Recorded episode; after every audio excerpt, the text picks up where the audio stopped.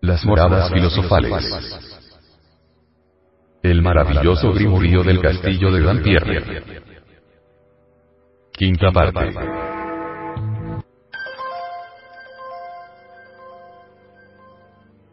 Segunda serie.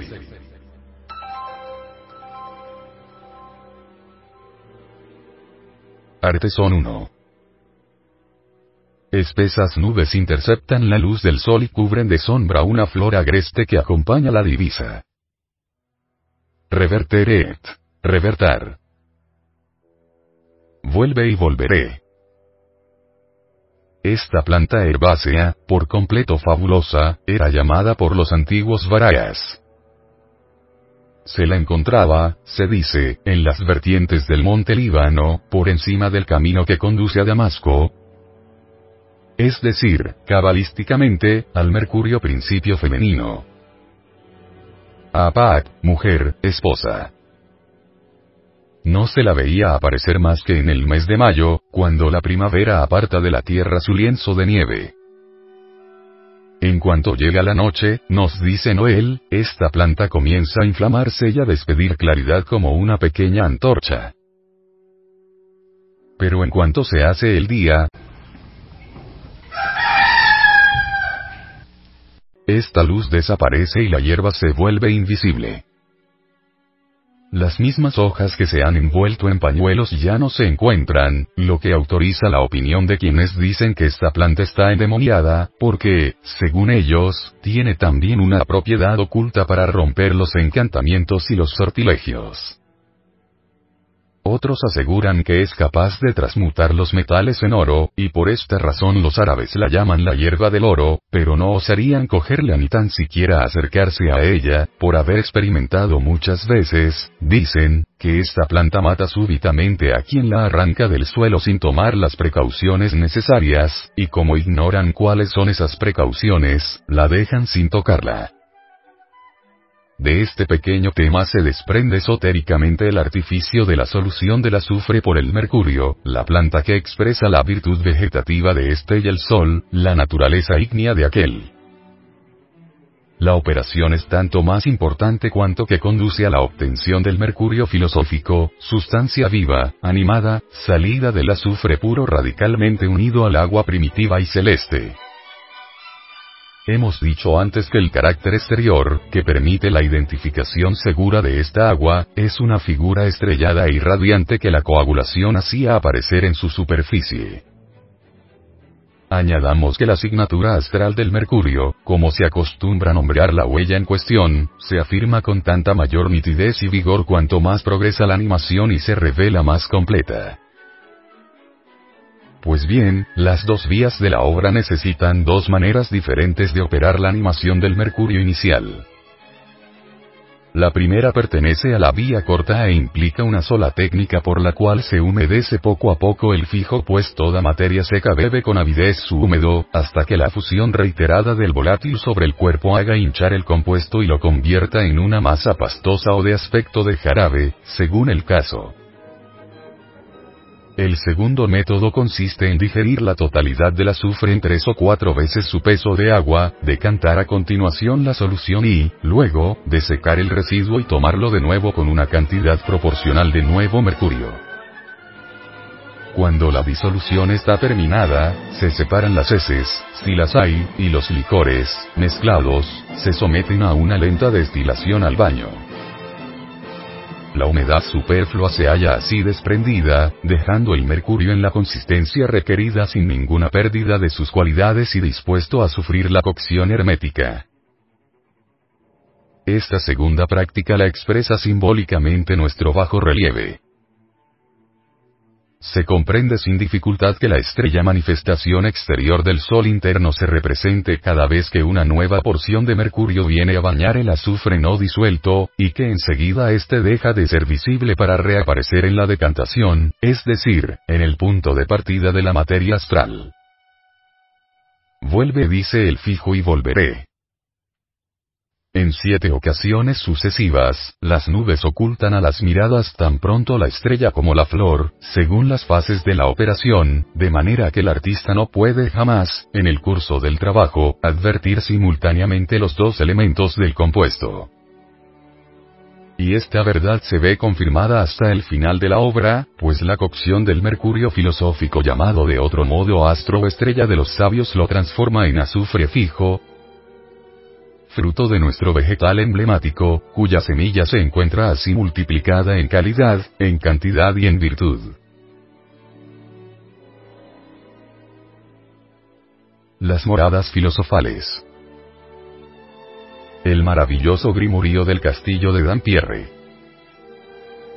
Quinta parte. Arteson 2. En el centro de este artesón, un fruto, que se suele tomar por una pera, pero que con la misma verosimilitud puede ser una manzana o una granada, toma su significado de la leyenda bajo la que figura. Digna merces labore. Trabajo dignamente recompensado. Este fruto simbólico no es otro que la gema hermética, piedra filosofal de la gran obra o medicina de los antiguos sabios llamada también absoluto, carboncillo o carbunclo precioso, el sol brillante de nuestro microcosmos y el astro de la eterna sapiencia. Este fruto es doble, pues se recolecta a la vez del árbol de la vida, reservándolo especialmente para los usos terapéuticos, y del árbol de la ciencia, si se prefiere emplearlo para la transmutación metálica. Estas dos facultades corresponden a dos estados de un mismo producto, el primero de los cuales caracteriza la piedra roja, translúcida y diáfana, destinada a la medicina en calidad de oro potable, y el segundo, la piedra amarilla, a la que su orientación metálica y su fermentación por el oro natural han vuelto opaca.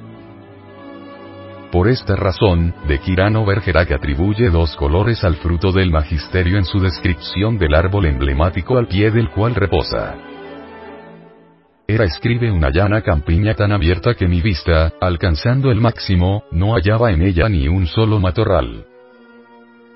Y, sin embargo, al despertarme, me encontré bajo un árbol a cuyo lado los más elevados cedros parecerían hierba. Su tronco era de oro macizo, sus ramas, de plata y sus hojas, de esmeraldas que sobre el brillante verdor de su preciosa superficie representaban, como en un espejo, las imágenes de la fruta que colgaba alrededor. Mas juzgad si el fruto tendría que envidiar a las hojas.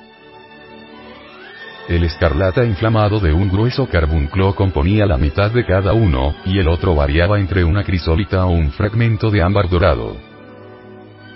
Las flores abiertas eran rosas de diamante muy anchas, y las yemas, gruesas perlas en forma de pera. Según la habilidad, el cuidado y la prudencia del artesano, el fruto filosófico del árbol sentía e testimonia una virtud más o menos extensa. Pues es indiscutible que la piedra filosofal, empleada para la transmutación de los metales, jamás ha estado dotada del mismo poder. Las proyecciones históricas nos suministran una prueba cierta de ello. En la operación realizada por J. B.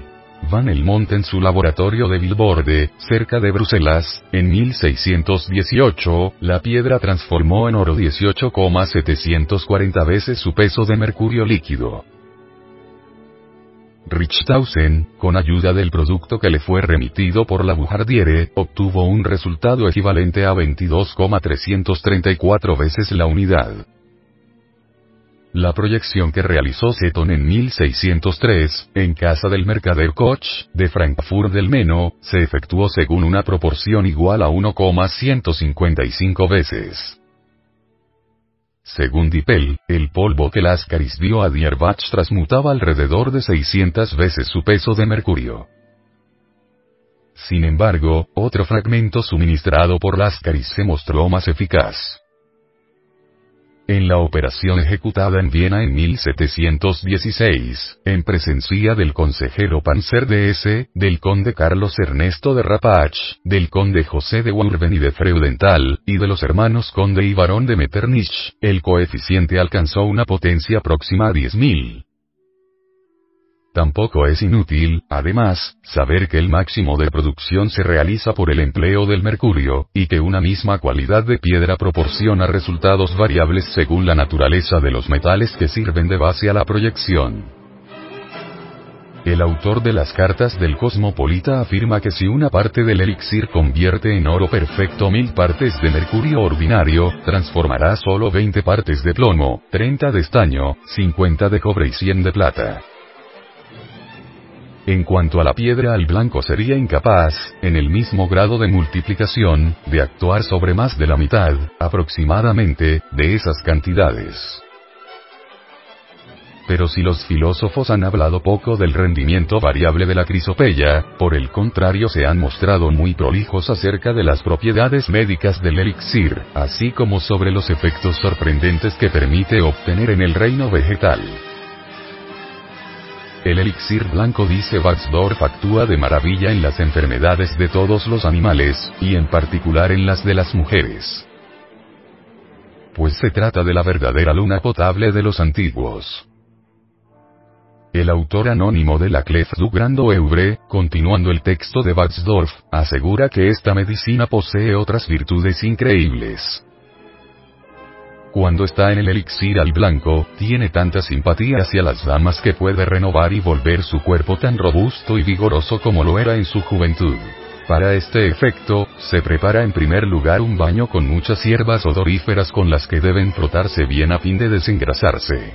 A continuación, entran en un segundo baño sin hierbas, pero en el cual se han disuelto, en una medida de alcohol, tres granos del elixir al blanco, que, acto seguido, se echan al agua. Las damas permanecen un cuarto de hora en ese baño, después del cual, y sin secarse, se hace preparar un gran fuego para hacer secar aquel precioso licor. Se sienten entonces tan fuertes y su cuerpo se vuelve tan blanco, que no podrían imaginarlo de no experimentarlo. Nuestro buen padre Hermes se muestra de acuerdo en esta operación, pero desea que, además de los baños, se tome al mismo tiempo durante siete días seguidos, por vía interna, este elixir. Y añade, si una dama hace lo mismo todos los años, vivirá exenta de todas las enfermedades a las que están sujetas las demás damas, sin experimentar ninguna incomodidad. Ujin Savarma certifica que la piedra fermentada con oro puede ser empleada en medicina de esta manera. Se tomará un escrúpulo, o 24 granos, que se disolverá, según el arte, en dos onzas de alcohol, y luego se echarán dos, tres y hasta cuatro gotas según la exigencia de la enfermedad en un poco de vino o en algún otro vehículo apropiado. Al decir de los viejos autores, todas las afecciones que dataran de un mes serían radicalmente curadas en un día. En 12 días, si duraban de un año atrás. Y en un mes, si su origen se remontara a más de un año. Pero en esto, como en muchas otras cosas, hay que saber precaverse contra los excesos de la imaginación. En exceso entusiasta, el autor de la Clef du Grand Oeuvre ve maravillas hasta en la disolución espirituosa de la piedra. Deben salir de ella pretende el escritor ardientes chispas doradas, y aparecer en la vasija una infinidad de colores. Eso es ir un poco lejos en la descripción de fenómenos que ningún filósofo señala. Por otra parte, no reconoce límites a las virtudes del elixir la lepra, la gota, la parálisis, la piedra, el mal caduco, la hidropesía. No serían capaces de resistir a la virtud de esta medicina. Y como la curación de estos males tenidos por incurables no le parece suficiente, se empeña en añadir propiedades más admirables aún. Esta medicina hace oír a los sordos, ver a los ciegos, hablar a los mudos y andar a los cojos puede renovar al hombre por completo haciéndole cambiar de piel, haciéndole caer los dientes viejos, las uñas y las canas, en cuyo lugar hace crecer otros nuevos según el color que se desea. Caemos, de este modo, en el humor y en la bufonería. De creer a la mayoría de los sabios, la piedra puede dar excelentes resultados en el reino vegetal, en particular para los árboles frutales. En primavera se riega el suelo cerca de las raíces con una solución de elixir en una gran proporción de agua de lluvia, y se convierte a esos árboles en más resistentes a todas las causas de debilidad y de esterilidad. Producen más y dan frutos sanos y sabrosos. Batzdorf llega, incluso, a decir que sería posible, utilizando este procedimiento, cultivar vegetales exóticos en nuestras latitudes. Las plantas delicadas escribe, que con dificultad se aclimatan en condiciones contrarias a las que les son naturales, al ser regadas se vuelven tan vigorosas como si estuvieran en su terreno y suelo propio y ordenado por la naturaleza. Entre las demás propiedades maravillosas atribuidas a la piedra filosofal, autores muy antiguos citan gran cantidad de ejemplos de transformación del cristal en rubí y de cuarzo en diamante, con ayuda de una especie de temple progresivo. Apuntan, incluso, la posibilidad de volver el cristal dúctil y maleable, lo cual, pese a la afirmación de Kiliani, nos guardaremos bien de certificar, pues la manera de actuar propia del elixir contracción y endurecimiento parece contraria a la obtención de semejante efecto. Sea como fuere, Christophe Mered cita esta opinión y se ocupa de ello en el prefacio de su tratado.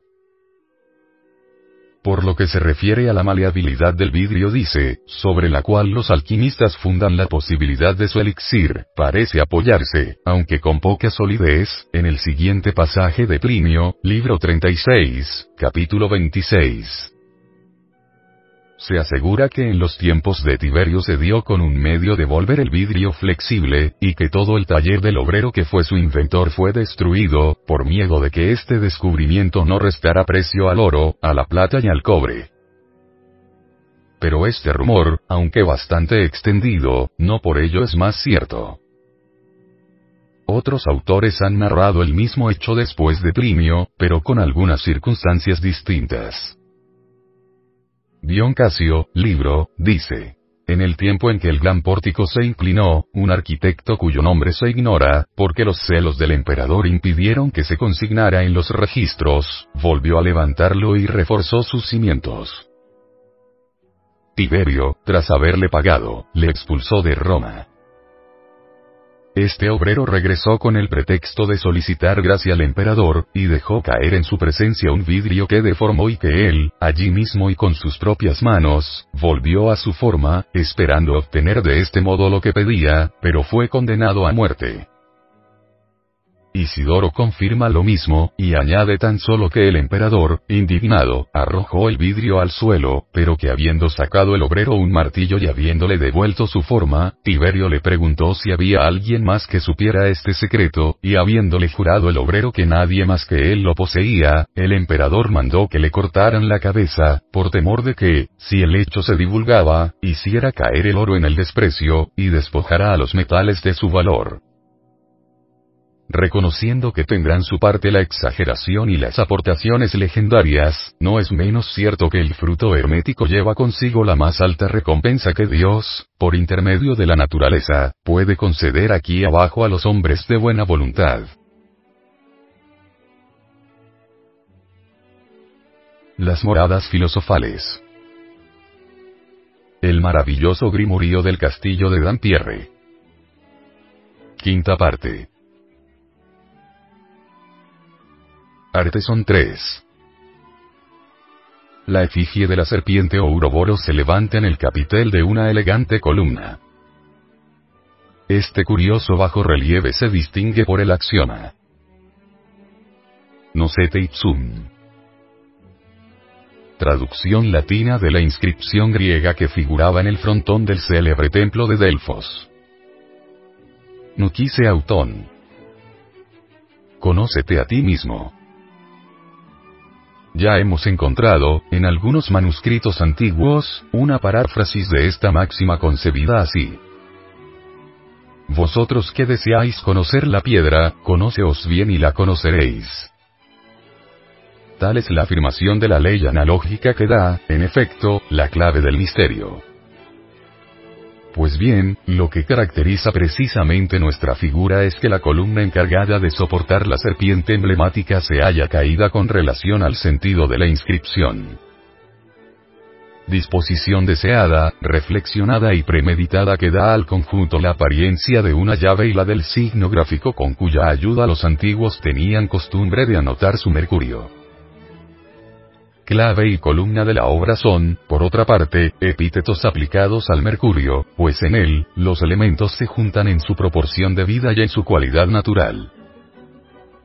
De él proviene todo porque solo él tiene el poder de disolver, mortificar y destruir los cuerpos, de disociarlos, de separar las porciones puras, de unirlos a los espíritus y generar así nuevos seres metálicos diferentes de sus progenitores.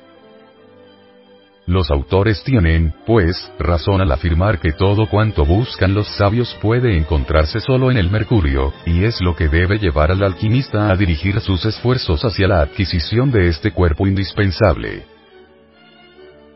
pero a fin de conseguirla, le aconsejamos actuar con método, estudiando, de manera simple y racional, cómo opera la naturaleza entre los seres vivos para transformar los alimentos absorbidos, aligerados por la digestión de las sustancias inútiles, en sangre negra y, luego, en sangre roja, generadora de tejidos orgánicos y de energía vital. No se te ipsum. Reconocerá así que los productores minerales del mercurio, que son igualmente los artesanos de su nutrición, de su crecimiento y de su vida deben, en primer lugar, ser escogidos con discernimiento y trabajados con cuidado pues aunque, teóricamente, todos pueden servir para esta composición, aunque algunos están demasiado alejados de la naturaleza metálica activa para sernos de veras útiles, ya sea a causa de sus impurezas o porque su maduración fue detenida o llevada más allá del plazo requerido. Las rocas, las piedras y los metaloides pertenecen a la primera categoría. El oro y la plata se incluyen en la segunda. En los metaloides, el agente que reclamamos está falto de vigor, y su debilidad no podría sernos de ninguna utilidad. En el oro y la plata, por el contrario, se lo buscaría en vano, pues la naturaleza lo ha separado de los cuerpos perfectos a raíz de su aparición en el plano físico.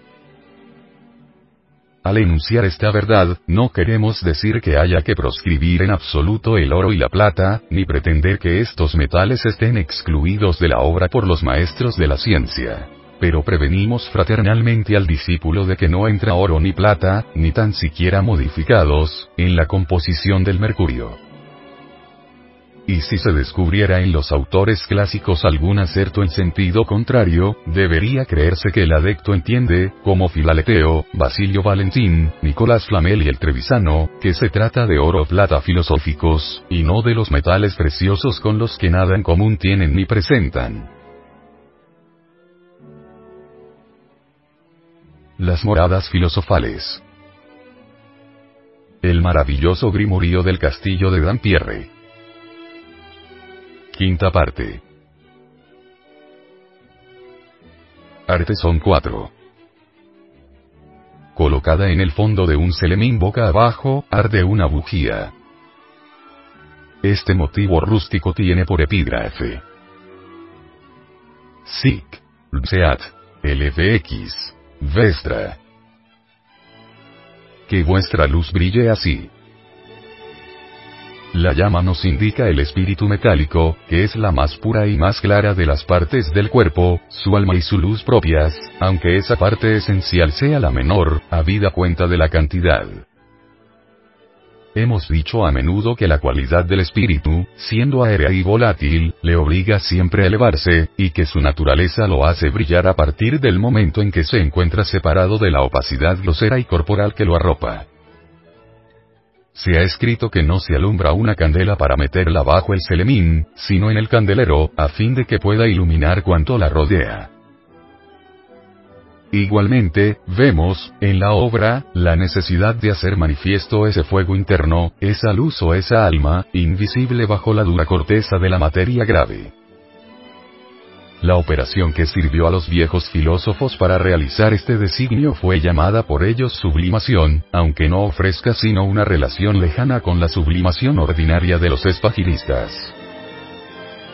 Pues el espíritu, pronto a desprenderse en cuanto se le suministran los medios para ello, no puede, sin embargo, abandonar por completo el cuerpo, pero se hace una vestidura más próxima a su naturaleza y más flexible a su voluntad con las partículas limpias y mondas que puede recoger a su alrededor, a fin de servirse de ellas como vehículo nuevo alcanza, entonces, la superficie externa de la sustancia agitada y continúa moviéndose sobre las aguas, como se dice en el Génesis, cap. Y, 2, hasta que la luz aparece. Entonces, toma, al coagularse, un color blanco brillante, y su separación de la masa resulta muy fácil, pues la luz se ha colocado por sí misma sobre el selemín, dejando al artista el cuidado de recogerla. Digamos todavía, para que el estudiante no pueda ignorar nada sobre la práctica, que esta separación o sublimación del cuerpo y manifestación del espíritu debe hacerse progresivamente, y es preciso reiterarla tantas veces como se juzgue oportuno. Cada una de esas reiteraciones toma el nombre de águila, y Filaleteo nos afirma que la quinta águila resuelve la luna, pero que es necesario trabajar de 7 a 9 para alcanzar el esplendor característico del sol. La palabra griega aigl, de la que los sabios han extraído su término de águila, significa brillo, claridad viva, luz, antorcha. Hacer volar el águila, según la expresión hermética, es hacer brillar la luz descubriéndola de su envoltorio oscuro y llevándola a la superficie. Más añadiremos que, contrariamente a la sublimación química, hallándose el espíritu en pequeña proporción con respecto al cuerpo, nuestra operación suministra poco del principio vivificante y organizador del que tenemos necesidad. Así, según el consejo del filósofo de Dampierre, el artista prudente deberá esforzarse en volver lo oculto manifiesto, y en hacer que lo que está abajo esté arriba, si desea ver la luz metálica interna irradiar al exterior. Las moradas filosofales. El maravilloso Grimorío del castillo de Dampierre. Quinta parte. Arteson 5. Una banderola tremolante revelaba aquí el sentido simbólico de un dibujo hoy desaparecido. Si hemos de creer la epigrafia Santone, figuraba una mano sosteniendo una pica. No queda en la actualidad más que la filacteria y su inscripción, cuyas dos últimas letras están amputadas. Non. Son. Tales. NBS. Amores. No son tales nuestros amores. Pero esta frase española, solitaria, de sentido vago, apenas permite un comentario serio. Antes que propagar una versión errónea, preferimos guardar silencio acerca de este motivo incompleto.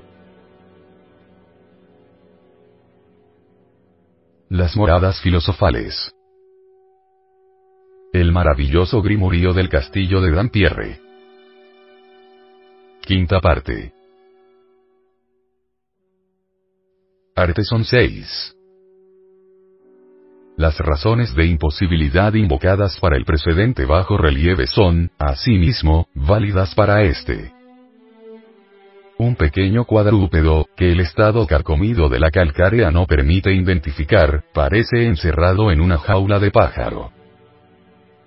Este motivo está muy deteriorado. De su divisa, apenas se leen dos palabras. Libertad. Ver que pertenece a esta frase conservada por algunos autores. Ampanza. Liberta. Vera. Capi. Inves. He aquí a dónde conduce el abuso de la libertad. Se trata verosímilmente en este tema del espíritu, primero libre y luego aprisionado en el interior del cuerpo como en una jaula muy fuerte.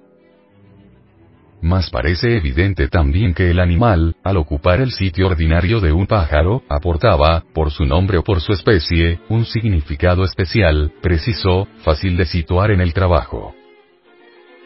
Estos elementos, indispensables para la interpretación exacta, nos faltan, por lo que nos vemos obligados a pasar al artesón siguiente.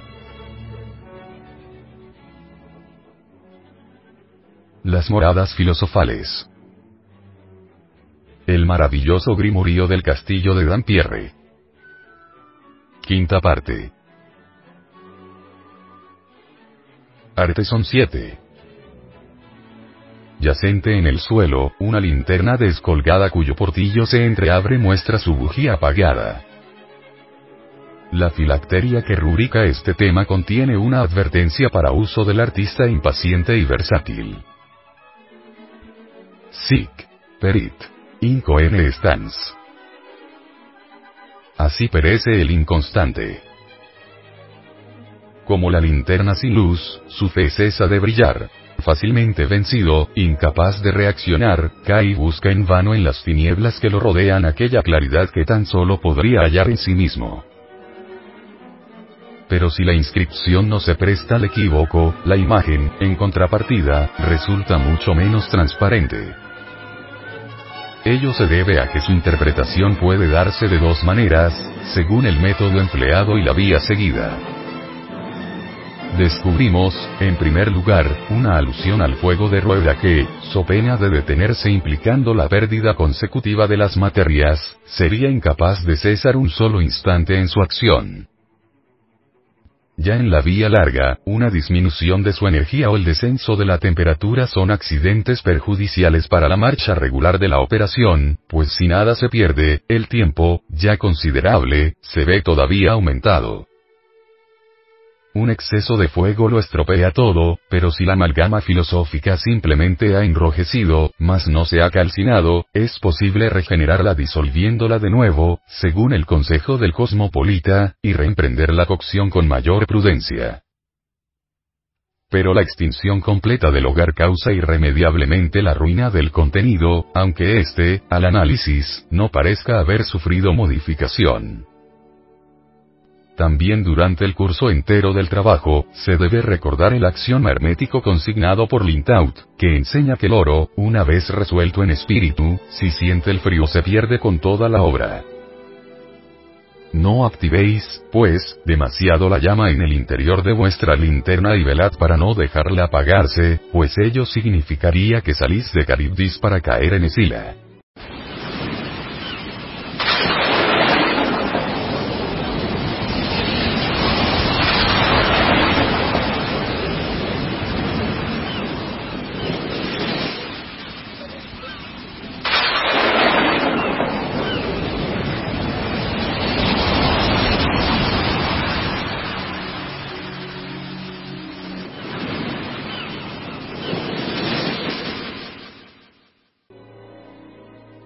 Aplicado a la vía corta, el símbolo de la linterna nos suministra otra explicación de uno de los puntos esenciales de la gran obra.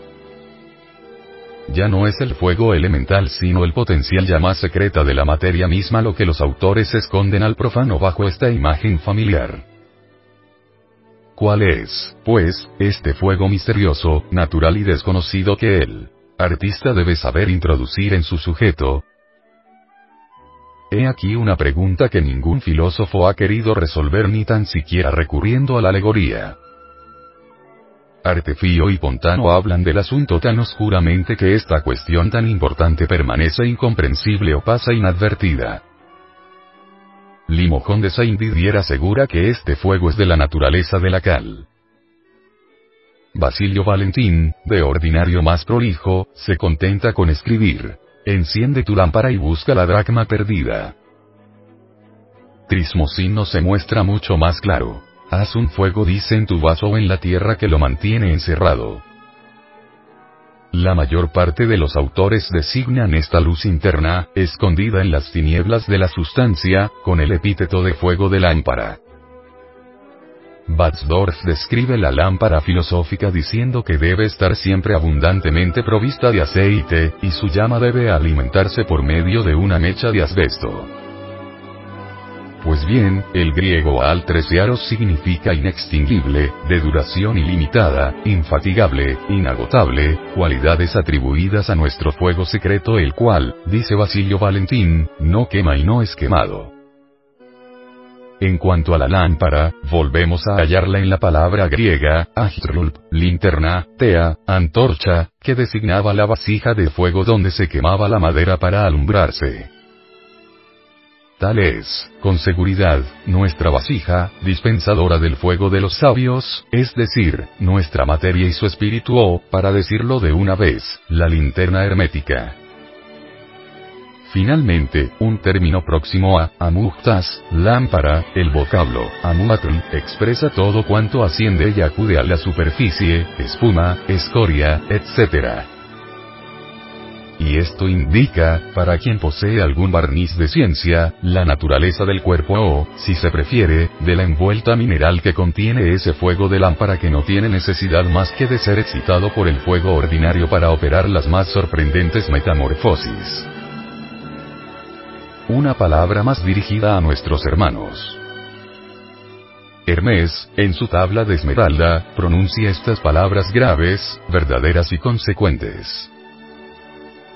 Separarás la tierra del fuego, lo sutil de lo espeso, suavemente y con gran industria. Asciende de la tierra al cielo y desciende del cielo a la tierra y recibe así la virtud de las cosas superiores y las de las cosas inferiores. Advertid, pues, que el filósofo recomienda separar y dividir, no destruir ni sacrificar uno para conservar el otro. Pues si tuviera que ser así, os preguntamos de qué cuerpo se elevaría el espíritu y a qué tierra descendería el fuego. Pontano afirma que todas las superfluidades de la piedra se convierten, bajo la acción del fuego, en una esencia única y que, en consecuencia, quien pretende separar la menor cosa no comprende nada de nuestra filosofía. Las moradas filosofales. El maravilloso grimorío del castillo de Dampierre. Quinta parte. Artesón 8. Dos vasijas, una en forma de aguamanil repujado y cincelado y la otra un vulgar recipiente de barro, aparecen figurados en un mismo encuadre que ocupa esta sentencia de San Pablo. Alib. Vas. In. Honorem. Alib. In. Conmelian. Una vasija para usos honorables y otra para los empleos viles. En una casa grande no hay solo vasos de oro y de plata, sino también de madera y de barro. Y los unos para usos de honra, los otros para usos viles. Nuestras dos vasijas aparecen, pues, bien definidas, claramente distinguidas, y en concordancia absoluta con los preceptos de la teoría hermética. Una es el vaso de la naturaleza, hecho de la misma arcilla roja que sirvió a Dios para formar el cuerpo de Adán. La otra es el vaso del arte, toda cuya materia está compuesta de oro puro, claro, rojo, incombustible, fijo, diáfano y de brillo incomparable. Y estas son nuestras dos vasijas, las cuales no representan en verdad más que dos cuerpos distintos que contienen los espíritus metálicos, únicos agentes de lo que necesitamos. Si el lector está familiarizado con la manera de escribir de los filósofos manera tradicional que trataremos de imitar lo mejor posible, a fin de que se pueda explicar a los antiguos por nosotros, y controlarnos a nosotros por ellos, le resultará fácil comprender lo que los hermetistas entienden por sus vasos, pues estos no solo representan dos materias o, mejor, una misma materia en dos estados de su evolución, sino que simbolizan, además, nuestras dos vías, basadas en el empleo de esos cuerpos diferentes.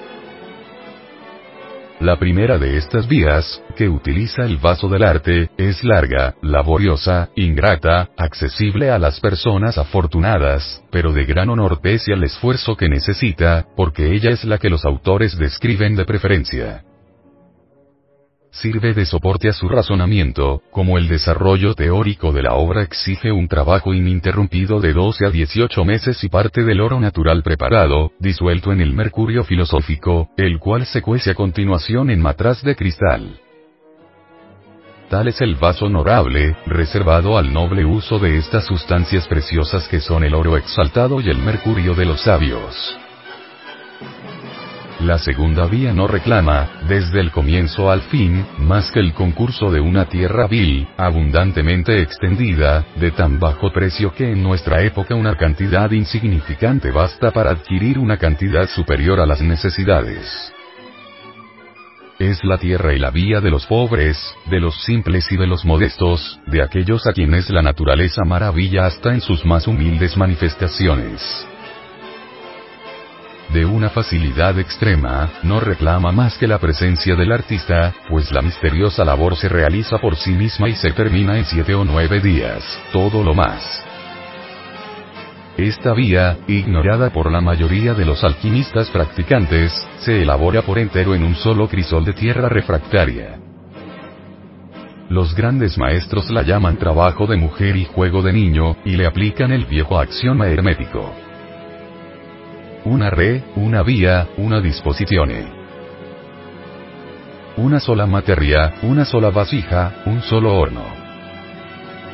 Tal es nuestro vaso de barro, menospreciado, vulgar y de empleo común, que todo el mundo tiene ante los ojos, que no cuesta nada y que se encuentra en las casas de todas las gentes, pero que nadie, sin embargo, puede conocer sin revelación.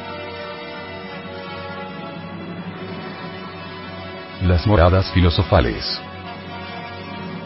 El maravilloso grimurío del castillo de Dampierre.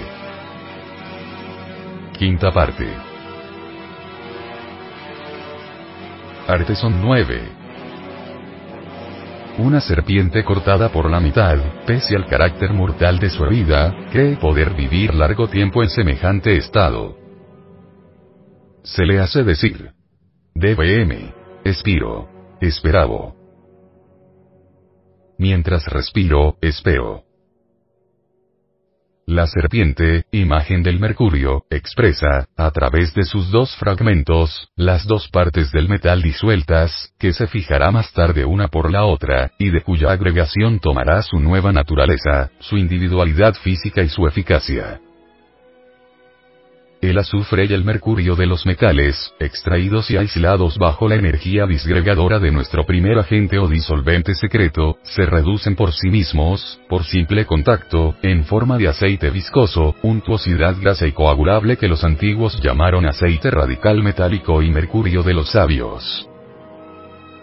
De ello se desprende que este licor, pese a su aparente homogeneidad, está compuesto, en realidad, por los dos elementos fundamentales de todos los cuerpos metálicos, y que puede ser considerado, lógicamente, como representante de un metal licuado y reincrudado, es decir, artificialmente devuelto a un estado próximo a su forma original.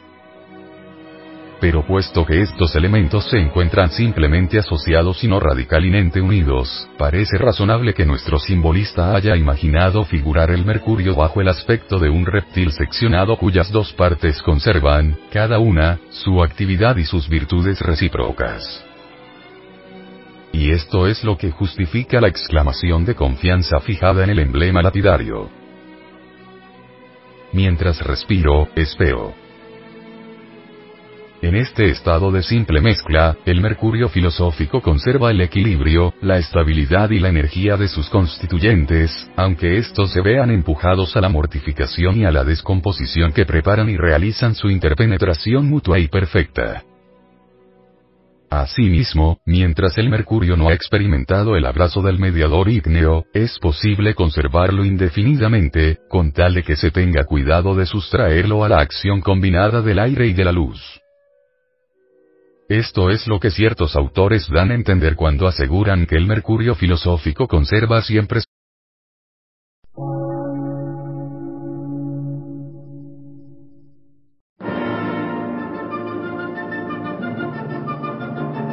Emisora, gnóstica, transmundial. Por una nueva civilización y una nueva cultura, sobre la faz de la Tierra.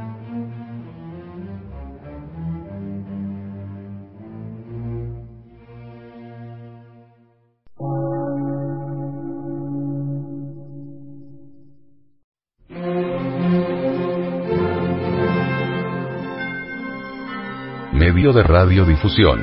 científico, artístico, místico y filosófico. De la Asociación Colombiana de Centros de Estudios Gnósticos, Antropológicos, Psicológicos y Culturales. A. C.